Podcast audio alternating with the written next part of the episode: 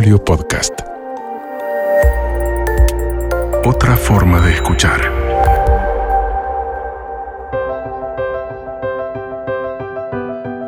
Soy Dominique Sarries. Me dedico a encender, a impulsar, a potenciar la creatividad en organizaciones, empresas, en la enseñanza, en las familias, en la vida de la gente. Estoy feliz de que estemos acá juntos y nada me entusiasma más que tus ideas brillen por el mundo. Arriba ese empoderamiento creativo y a despegar con todo. Despegue Creativo. Segunda temporada. Vivir creativamente.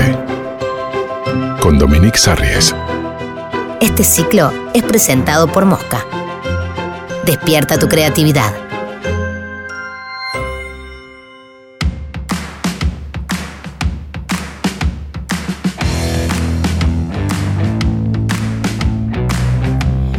Hace un tiempo me encontré en las redes con un video inolvidable. Se trataba de una niña, supongo que tendría unos 12 años, que estaba en una tienda de ropa, creo, y lo que se veían eran remeras, camisetas impresas, ¿no? Unas en el sector de las niñas y otras en el sector de los varones. Entonces ella, cuestionando, creo que su mamá la está filmando, miraba las remeras de las niñas que tenían impresos diferentes, ¿no? Entonces ella decía, mostraba las remeras y decía, mira el sector de las nenas. Una decía, hey, la otra decía, beautiful, hermosa, la otra decía, me siento fabulosa.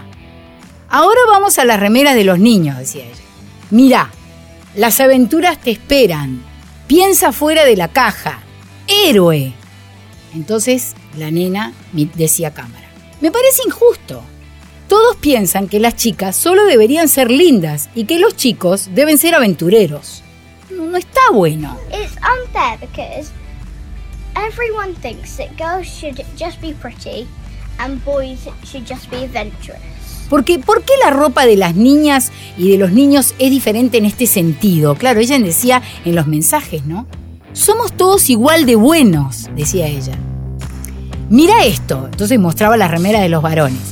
Piensa fuera de la caja. Significa que tus sigue tus aventuras, que nada te detenga, sigue tus sueños. Y ahora mira esta. Hey, mírame. ¿Esto qué significa? Mírame. No me parece inspirador como las otras remeras. La de los varones señalaba, ¿no? Las otras me inspiran, me motivan, me representan. En fin, el video continúa con ella con una personalidad increíble y hace su pequeña travesura y pone algunas remeras del sector de los varones en el sector de las nenas, ¿no? Todas estas que, que tenían estos mensajes creativos. Cuando vi el video, viajé inmediatamente a mi infancia. La verdad me sentí identificada. Muchas veces sentí lo mismo, pero no tuve la claridad de esa niña para explicarle a mi madre. Muchas veces no me gustaba vestirme de rosado o de vestido. Nunca fui una niña que le gustaba llamar la atención como nena tipo, hey, mirame, soy linda, para nada. Al contrario, para mí era un problema eso. Y cuando vi el video de la niña me sentí totalmente reflejada porque con qué claridad le encaraba a la madre y le decía, ¿por qué esto es así? O sea, no me, no me quiero poner una remera que dice, hey, mírame, porque no quiero que la gente me mire, pero sí quiero perseguir mis sueños, pensar fuera de la caja. Esa remera sí me la quiero poner. La segunda lucecita que se me encendió fue una un poco más actual. Como algunos ya saben, yo he sido creativa publicitaria por más de 30 años. Primero como creativa, después directora creativa y después directora general, general creativa como 15 años, de agencias de publicidad, ¿no? Muchas veces en entrevistas o en notas me preguntaban por qué hay tan pocas mujeres directoras generales creativas en agencias de publicidad. De hecho, en un congreso en el que estuve, una DGC, como decimos nosotros, directora general creativa de agencia, ella fue speaker y en, su exposición mostraba un testeo que se había hecho en aquel entonces, estoy hablando muchos años atrás, y ella mostraba que de todos los directores generales creativos del mundo en agencias, solo el 3% era mujer. Esto ya debe haber cambiado, ¿no? Pero en aquel momento yo decía, claro, yo inmediatamente pensé, Ah, claro, eso explica por qué muchas veces cuando yo iba a los meetings regionales, ¿no? donde íbamos todos los directores generales creativos de una corporativa, yo me encontraba unos días, por ejemplo, en Miami o en Buenos Aires o en México, Y éramos un montón de DGCs. Y de repente éramos 25 y 23 eran hombres y solo dos éramos mujeres. O a veces 24 hombres y yo sola mujer. Cuando en las entrevistas me preguntaban, che, ¿por qué te parece que hay tan pocas mujeres DGC? Se me ocurrían un montón de respuestas, porque hay un montón de respuestas verdaderas posibles y se combinan unas con otras. Horarios, dedicación, el tipo de trabajo, el, tiempo el tipo de profesión. Pero también cuando vi el video de la niña, se me prendió una lamparita nueva. De cuánto nosotros incentivamos a que las niñas sean creativas. Hoy por hoy hay un cambio abismal con respecto a mi generación. Y veo que las mamás, los papás, hasta los abuelos se preocupan por empoderar a sus hijas, decirles perseguí tus sueños, corre a la aventura, pensá fuera de la caja y todo lo que esta niña decía. Pero también siento que aún nos queda mucho por recorrer. Siento que todavía, por ejemplo, ¿no? Entra un grupo de hermanos a un asado o a un cumpleaños. Y son, por ejemplo, un varón y una nena, ¿no? Dos hermanos. Entonces, todos, hola, hola, lo saludan y la mayoría de los comentarios a la niña son, ay, qué linda, qué linda que estás, cómo me gusta cómo te cortaron el pelo, qué lindo vestido. O para entrar en confianza hasta alguien le pregunta, che, en confidencia, ¿no? Che, contame, ¿te gusta algún chico? ¿Quién te gusta? En cambio el varón ¿Cómo te fue en el campeonato? Che, campeón, metiste un gol, contanos ese gol que metiste, ¿cómo fue? Entonces el niño empieza a contar su gol, ¿no? Entonces ya la conversación pasa a ser pasa a ser otra. Siento que aún sigue vigente esta cosa de que la mirada de los demás en las mujeres es mucho más pesada, ¿no? Aún a las niñas se les pide una exigencia mayor desde lo físico o de cómo se ven o cómo las aceptan desde afuera, ya sea en un chiste, en un comentario, sin ninguna mala intención, por supuesto, pero sucede.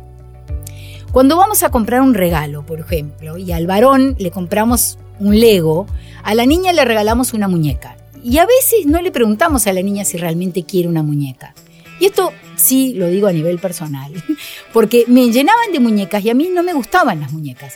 Me gustaban los peluches, los ositos, los perritos, bueno, hasta el día de hoy, pero no así las muñecas. Y me hacían sentir muy mal cuando yo decía que no me gustaban las muñecas. Yo qué sé, las muñecas hasta me daban miedo, no me gustaba que, tuvieran los ojos abiertos en la noche, no, no me colgaban las muñecas. En cambio, los peluches dormía abrazada, dormía un costado y era toda una fila de peluches en mi cama. Y un Lego, un Lego me fascinaba. Me encantaba armar con Lego un edificio, un avión. Era todo un desafío. Entonces, yo pensaba que ese tema me faltó cuando yo respondía en esas entrevistas. E, este video que yo había visto, aún no, no, lo había visto en ese momento, ¿no? Cuando me preguntaban cuáles te parece que sean las razones por las que hay tan pocas mujeres directoras generales creativas de agencias en el mundo, además de las razones que daba y que sigo pensando, me faltó preguntar, bueno, pero ¿cuánto motivamos a las niñas a que en un futuro elijan esa profesión? A que sean creativas, científicas, inventoras, a pensar fuera de la caja, a sentir que con su creatividad pueden sobrepasar cualquier obstáculo. No que tiene que venir alguien a salvarlas o ayudarlas porque ellas no pueden. A encender su llama creativa. Porque muchas veces una niña tiene encendida esa llama y sin querer la hacemos sentir distinta, rara o veo que una niña tiene encendida su llama creativa y a ella le cuesta defender su llama creativa. Le preguntan, che, ¿qué chico te gusta? Y ella no le gusta a nadie. Pero sí quiere que le pregunten, ¿qué profesión te gusta? ¿O qué golazo, qué triunfo metiste esta semana? ¿Qué querés ser cuando seas grande? ¿Qué sueño te gusta? ¿Qué materia te gusta más? ¿Qué la motiva? ¿Qué la apasiona? Esa es una manera de ayudarlas a potenciar y desarrollar esa chispa que ella tiene. ¿Alguna vez te pusiste a pensar, por ejemplo, ¿no? Se viene un cumpleaños importante. Entonces a la niña le ponen un vestido. Ay, este vestido que me costó carísimo, pero bueno, no importa. Mira, pareces una princesa, te queda divino. Y esta vincha, no te la vayas a sacar, ¿eh? Mira qué divina te queda la vincha. Mamá, se me corre un poquito. No, no te la saques, te combina, te queda divina. Y ella piensa, pero me quiero subir a los árboles. Quiero hacer la vuelta de carro, que ahora me sale genial. Se me va a ver la bombacha, se me va a caer la vincha. Después le ponen una cadenita de oro con una medallita divina. Ojo que esta medallita era de tu abuela. La he guardado por años, cuídala. Entonces de a pronto en la piñata todos los niños se tiran a agarrar caramelos, pa, pa, manotazos y fa, le arrancan, le enganchan la cadenita y sale volando la medalla. Y la nena tiene que soltar todos los caramelos y allá correr desesperada para encontrar la medallita. Un lío de manos, un quilombo bárbaro y ella suelta todo con una culpa enorme porque perdió la cadenita y la medalla. ¿Qué necesidad? No poder ser libre como su hermano, que está con los brazos llenos, comiéndose todos los caramelos feliz. ¿no? Y una llorando porque perdí la medalla, me siento culpable y se me arruinó el cumpleaños. Ahora estoy triste y bueno, encima no como caramelos y no encuentro la medallita. ¿Por qué ese peso encima? Ella quería subir a los árboles, investigar los rincones del jardín, revolcarse, comerse todos los caramelos. Ojo, ojo, quiero hacer una salvedad muy importante. Hay niñas que le fascina el vestido, la vincha, la medallita y son felices sintiéndose así una princesa, pero otras niñas que no, Solo me quiero detener, detenerme un momento en la libertad de ser como una es. Y que sus llamas creativas, tanto en una niña como en la otra, tienen que tener la autoestima y la fortaleza suficiente para potenciarse. Bajar el peso de la mirada de la afuera para que ella sienta menos mochila encima y pueda iluminar su fortaleza, pueda mirar más hacia adentro y sentirse segura, sentir que su versión creativa es aceptada por el resto y está buenísima. Que su autoestima creativa se agrande, se ilumine. Para finalizar, quiero contarles que hace unos años, hace poquito, hice una presentación para mujeres. Y me puse a investigar de mujeres creativas en la historia. El Wi-Fi lo inventó una mujer, Hedy Lamar. Stephanie Kwolek inventó el Kevlar, que es una tela, una fibra más resistente que el acero, que se usa para los chalecos antibalas, en los guantes que tocan fuego y en mil cosas más. Los pañales descartables los inventó Marion Donovan, otra mujer. Los vidrios antirreflejos para los lentes, para los anteojos, Catherine Blodgett. Las tiras reactivas de orina las inventó Helen Free. Y tantas mujeres inventoras y recontra creativas que son parte de nuestras vidas. Entonces, respondiendo al video de la niña del principio, le diría, sí, está buenísimo una remera con una científica que está llena de tubitos y dice, ¿cuál es tu próximo invento? ¿O sigue tu propósito? ¿O piensa fuera de la caja? Por supuesto. ¿O sabes qué? Simplemente mirarla a los ojos y decirle, tus ideas pueden cambiar el mundo. Adelante. Amo